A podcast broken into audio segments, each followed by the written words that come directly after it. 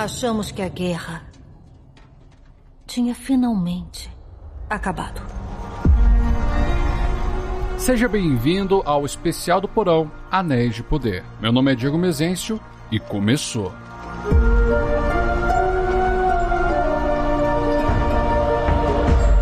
Já joga os dados da mesa, pega um pedaço de pizza e encha teu copo. Vamos fazer um esquenta sobre a série que sairá dia 1 de setembro aqui no Brasil.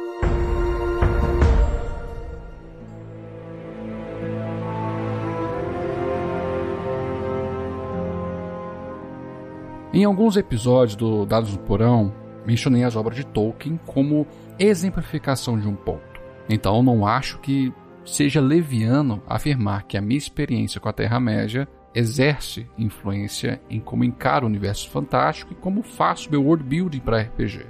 É claro que a série da Amazon, Senhor dos Anéis, Os Anéis de Poder, teria a minha atenção. Eu não sou um estudioso das obras de Tolkien, não sou tolkienista, sou apenas um leitor casual meu primeiro contato com este universo foi com os filmes do Peter Jackson, quando eu era lá, pequeno Dieguinho. Só depois eu lia alguns livros na ordem que vieram à minha disposição. Eu comecei pelo Hobbit, depois fui para Silmarillion e só então tive acesso à trilogia do Anel. Cara, foi uma jornada literária muito louca, mas não me arrependo. E recentemente, para poder acompanhar a série, adquiri contos inacabados da HarperCollins, para poder ver mais contos sobre a Galadriel, uma vez que ela será um personagem chave para o enredo da série. Pois bem, sobre o programa, este especial terá um formato diferente do podcast comum. Ele não terá as vozes da minha cabeça lá interferindo e teremos mais blocos. A introdução, a sessão sem spoilers, a sessão com spoilers os paralelos com as obras de Tolkien. Este especial será um compilado de programas destinados a comentar um episódio por semana. E mais, né, o programa será lançado no dia seguinte ao episódio da série, próximo da uma hora da tarde, mais ou menos. No dia 1 de setembro, lançamento da série, a Amazon nos agraciará com dois episódios. Então, na sexta-feira, dia 2 de setembro, publicarei o primeiro programa comentando o primeiro episódio e no sábado, dia 3 de setembro, será publicado o programa comentando o segundo episódio. Depois disso, irei trabalhar com a programação disponibilizada pela Prime Video. Chega de falar do programa, vamos falar sobre os trailers e sobre o que sabemos da série até o momento. Quando anunciaram ao grande público, foi informado que a Amazon comprou uma parte dos direitos das obras de Tolkien para televisionar uma série. Em seguida, foi revelado que esses direitos eram referentes aos acontecimentos da Segunda Era da Terra-média. É o período mais carente das obras de Tolkien, por não termos muitos contos ou histórias que o preencham assim como temos da primeira e terceira era. Carente é um termo muito ruim para poder retratar as obras de Tolkien, mas em comparação às outras eras, a segunda era é a realmente que temos menos informação. O que podemos ver é alguns acontecimentos em Silmarillion, o capítulo de Akalabeth, que de forma sumarizada vai do início da Queda de Númenor até a sua submersão e ao capítulo dos Anéis de Poder e a Terceira Era, que versa sobre os anéis feitos por Celebrimbor e Sauron até o fim da Guerra do Anel. Somente esses dois capítulos nessa obra. Nos Contos Inacabados, temos mais informações sobre essa era. A edição que possuo, como falado, é da HarperCollins e é dividido em partes. Na segunda parte, há o capítulo sobre a Segunda Era. O primeiro é titulado como Uma Descrição da Ilha de Númenor que de fato é uma descrição extensa sobre a territorialidade. O segundo é titulado como Aldarion e Erandis, a esposa do marinheiro. O capítulo conta a história da relação do príncipe marinheiro que depois se tornou o sexto rei de Númenor, Tar Aldarion, e sua amada Erandis, que foi abandonada na sua última jornada, em 870 da Segunda Era. Essa última jornada foi movida pelo desejo de continuar a explorar a Terra-média. Durou 10 anos. Aldarion viu que estava surgindo uma nova ameaça, e pela boa relação com os elfos e anãos, os alertou e trouxe uma carta de Gil-galad para o então rei de Númenor, seu pai, Tarmeneldur. O terceiro é titulado como A Linhagem de Elros, rei de Númenor, da fundação da cidade de Armenelos e a Queda.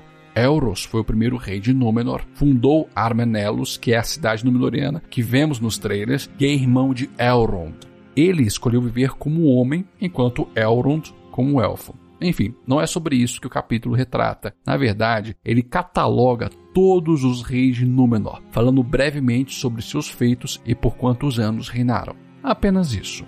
O quarto é titulado A História de Galadriel e Celeborn e Amroth, o rei de Lórien.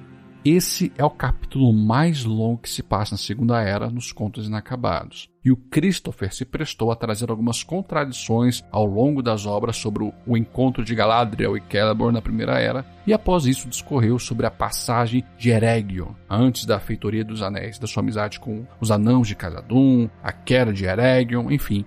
Olha, toda e qualquer tentativa de sumarizar esse capítulo seria uma injustiça pois há um compilado de informações e comparações das passagens de Galadriel e Celeborn com pontuações de Christopher. Agora, na trilogia do Anel, na edição que eu possuo, que é da HarperCollins também, temos o apêndice B. No Retorno do Rei, lá na página 1538, é feito um breve texto de abertura sobre a Segunda Era. E vou ler para você.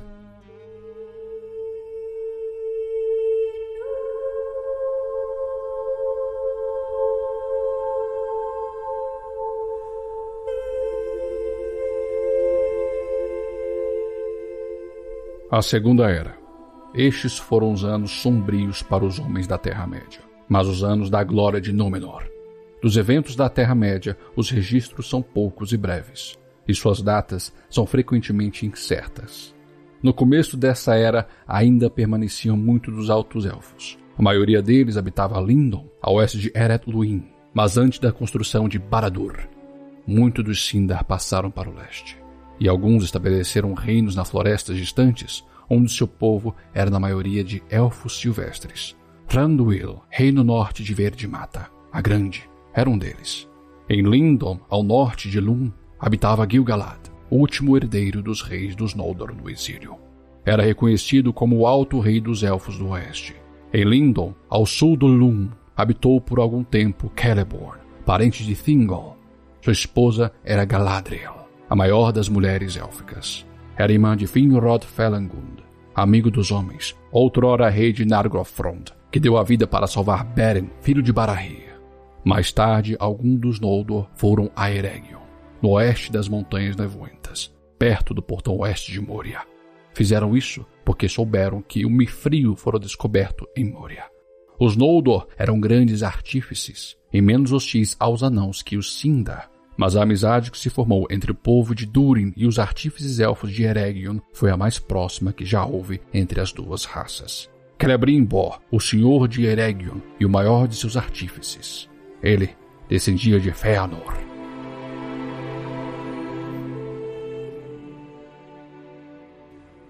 O que vimos nos trailers da série cobre 80% lá do que está escrito no texto de inicialização sobre a Segunda Era, esse aqui no apêndice B.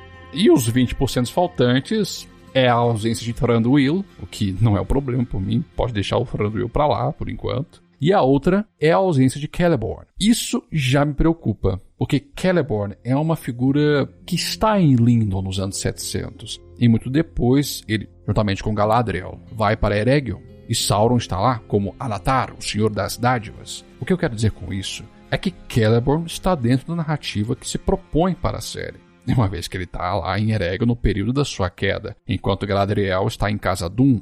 Mas enfim, eu tenho esperança de vê-lo na série. Não é porque ele não está nos trailers apresentados que ele não estará nessa história. Juntando todos os vídeos que foram dispostos, olha, não temos nem 15 minutos de material. E a primeira temporada terá 8 horas. Vamos ver se ele estará ou não. Enfim, eu me empolguei um pouco agora.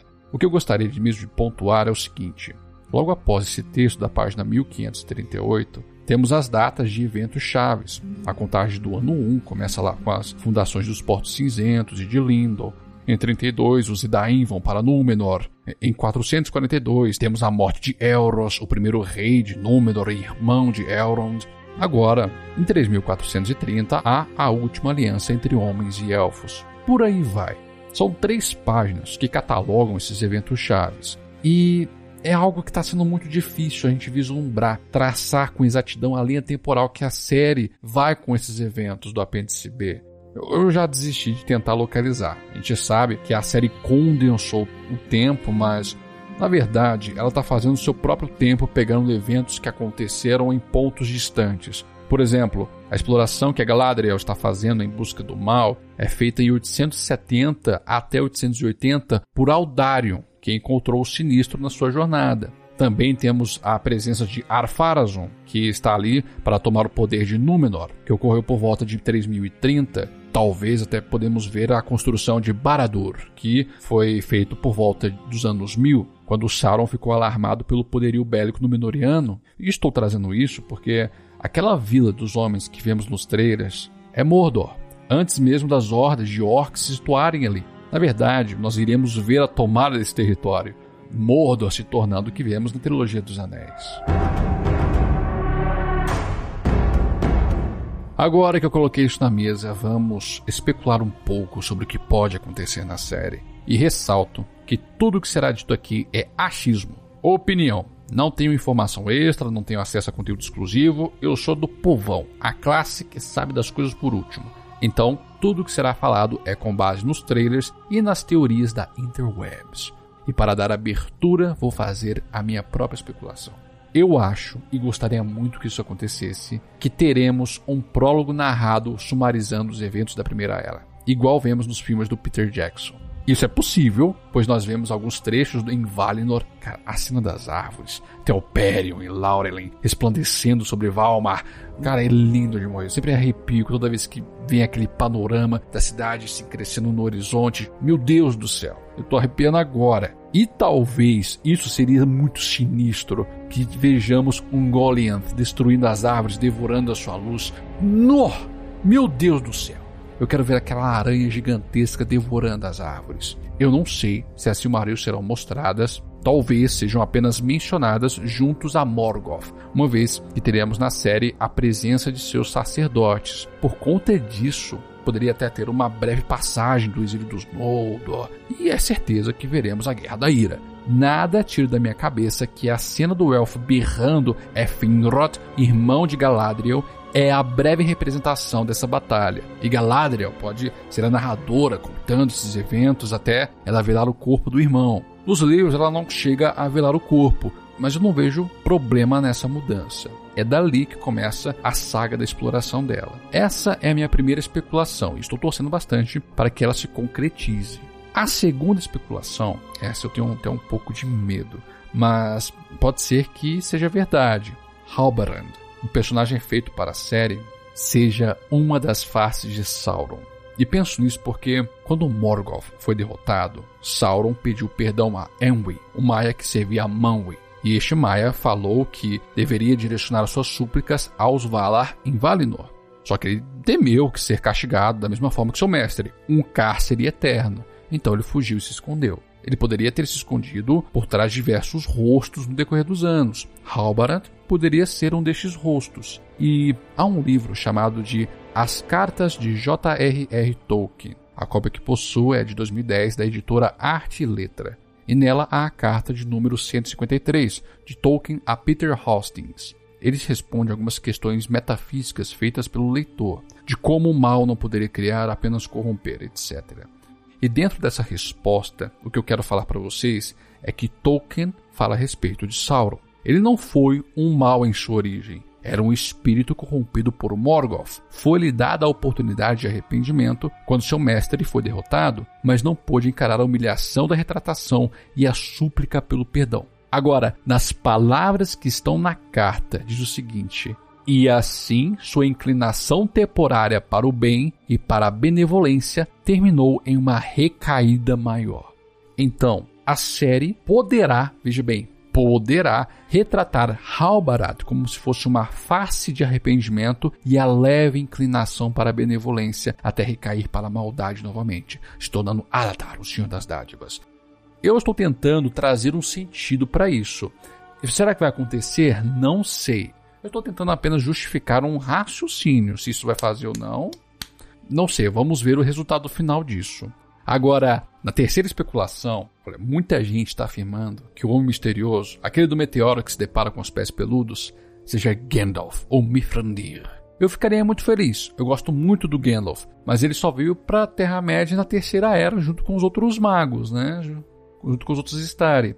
Talvez showrunners vão enfiar o Gandalf na Segunda Era, porque é muito difícil imaginar uma mídia de Senhor dos Anéis sem a presença do cinzento e sem a presença dos hobbits. Tanto é que nós temos os pés peludos ali, consequência do Peter Jackson fez na trilogia. E para finalizar, sobre as polêmicas da série, eu não ligo muito. Eu tenho certeza que não haverá sexualização, ou cenas de sexo, ou nudez no nível Game of Thrones. O Tolkien State barraria algo do tipo. E a anã com barba rala, ou sem barba, elfo com pele escura, ou até mesmo a Galadriel com armadura de placa, não vai destruir o universo literário inteiro. As obras do professor sempre vão prevalecer. Aliás, eu até prefiro ver a Galadriel de armadura do que ela vestindo um roupão de seda toda azul, disparando bolas de luz. Sempre foi uma parada que me incomodou muito nos filmes do Peter Jackson. As expectativas estão altas, eu não vou negar. E eu bato o martelo no seguinte: ou eu vou amar a série, ou eu vou odiá-la. E tá chegando o dia. Mas agora me diga você, quais são suas teorias e expectativas para com a série? Mande um recadinho no Twitter e no Instagram, no arroba Dados no Porão. Toda última sexta-feira do mês tem cast de e-mails e se quiser que seu recado seja lido, mande seu parecer para dadosnoporão.gmail.com. E temos um plano de assinaturas no PicPay e Catarse. Você pode escolher entre dois tipos de assinaturas. Caso torne apoiador, você ganhará desconto na loja de Dados no Porão. E em uma delas tem acesso ao grupo de Telegram do DNP e o cast mensal exclusivo para os apoiadores. Nós também temos um Pix caso queira ajudar, que é o e-mail dadosnoporão.gmail.com. Considere apoiar para fazer esse projeto crescer. Sem mais, eu te vejo nessa sexta. E não se esqueça dos seus dados. O jogo é no porão.